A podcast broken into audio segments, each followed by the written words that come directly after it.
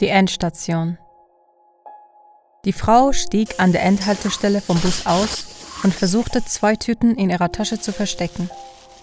Sie ging langsam durch den leichten Nebel auf die andere Seite der Straße. Mit jedem Schritt schlug ihr Herz schneller. Mit jedem Schritt näherte sie sich den riesigen Containern an. Sie wartete am Eingang, über dem ein Schild stand. Deutsches Rotes Kreuz. Ein Mann mit einer grünen Uniform steckte den Kopf durch das Fenster des kleinen Häuschens neben dem Eingang hinaus und rief Karte bitte. Sie zeigte eine weiße Karte mit dem Bild einer kopfbedeckten Frau und ein paar Zahlen und Buchstaben darunter. Die Karte schaute sich verdrossen an, dann die Frau. Er gab die Karte zurück.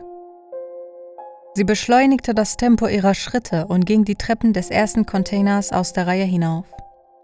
Sie öffnete eine Tür aus weißem Kunststoff und sah, dass ihre Zimmergenossin Wahida vor dem Fenster stand. Ich habe dir zehnmal gesagt, du sollst hier nicht rauchen. Ich habe keine Lust auf den Alarm und Ärger mit den Securities. Wahida drehte den Kopf um. Oh, ich habe gar nicht gemerkt, dass du hier zurück bist. Ich bin erst jetzt angekommen. Guck mal, was ich gekauft habe.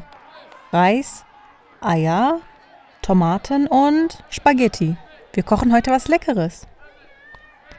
Sie legte die Tüten aus der Tasche auf den Tisch neben einen zerrissenen Briefumschlag und machte die Tür wieder auf. Äh, ich gehe kurz zu Sabrine, ich muss ihre Einkäufe abgeben. Das brauchst du nicht mehr. Was?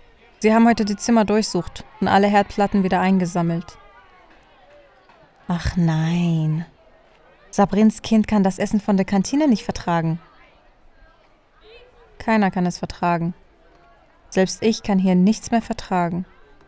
Summer machte die Tür zu und zog ihr Kopftuch aus. Vor dem Spiegel kämmte sie sich die schwarzen, lockigen Haare. Und wegen des Essens hast du dich heute so geschminkt? Sag mal, wolltest du meinen roten Lippenstift am Abend essen? Wahida lachte. Entschuldige. Ich konnte meinen eigenen nicht finden. Summer lächelte ihre eigene Reflexion am Spiegel an und war noch beschäftigt mit den Haaren. Kein Problem. Hast du heute Briefe von der Post abgeholt? Wahida stand immer noch am Fenster und pustete den Rauch ihrer Zigarette nach draußen.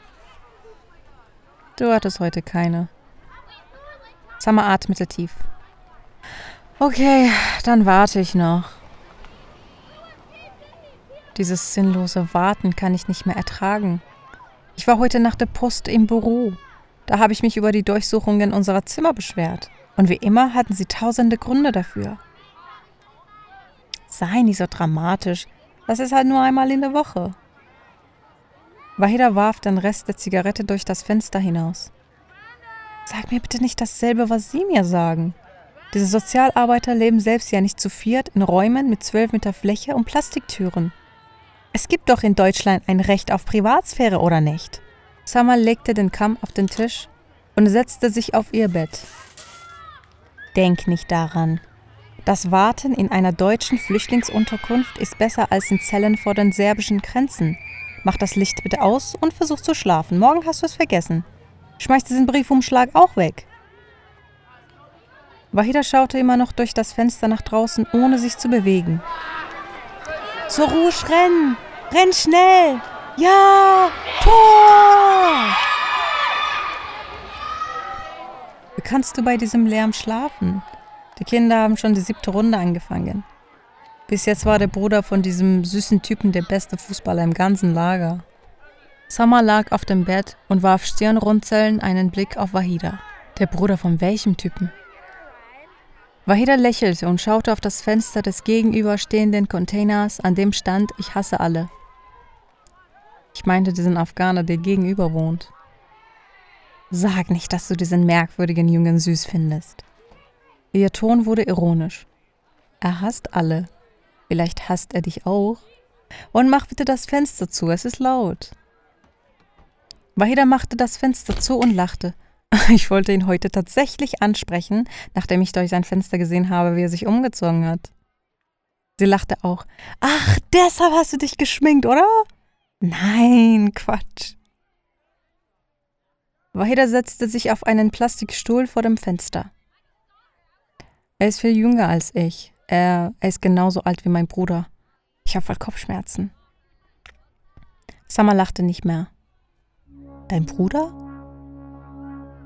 Ich meinte, wenn mein Bruder nicht tot wäre, hätten die beiden dasselbe Alter, aber er wurde damals zwei Jahre nach dem Einmarsch der Terroristen im Irak umgebracht.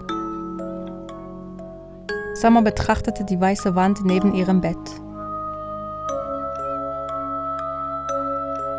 Es tut mir sehr leid. Es schien wieder ein Lächeln auf Wahidas Gesicht, während sie auf das Spiel der Kinder starrte. Nein, ich brauche kein Mitleid. Ich habe es nur erzählt, weil mein Bruder heute die ganze Zeit in meinem Kopf ist. Ich spüre ihn in meiner Nähe, als ob er hier wäre. Ich suche ihn die ganze Zeit zwischen den Kindern da unten. Ich dachte, vielleicht ist er da, aber ich glaube, jetzt ist er sogar näher gekommen. Wahrscheinlich ist er in unserem Zimmer. Es dauerte ein paar Sekunden, bis Summer antwortete, Du bist müde. Soll ich selber das Licht ausmachen? Summer, ich werde ihn wieder treffen. Ich wusste, dass dieses Treffen bald ist. Ich hätte doch nicht so viel Zeit verschwenden sollen. 13 Jahre Flucht durch Irak, Syrien, Europa und durch mein Inneres war ein Kampf, in dem ich sowieso der Verlierer bin. Summer, ich bin bereit, dem lieben Gott mein Leben zu geben. Hier ist das Ende. Summer stand auf, um das Licht auszumachen. Wahida, du bist jung. Ich weiß, dass du traurig bist. Wir sind es alle. Aber wenn wir aufgeben, Wahida unterbrach sie, ich habe heute einen Brief bekommen. Die beiden atmeten eine Weile. Summer fühlte den kalten Schweiß und Wahida starrte immer noch auf die Kinder draußen. In diesem Brief steht, ich werde nächste Woche Montag von Deutschland abgeschoben. Summer ging vor den Tisch, um Wahidas Medikamente zu finden. Sie versuchte, die Tränen zu verstecken.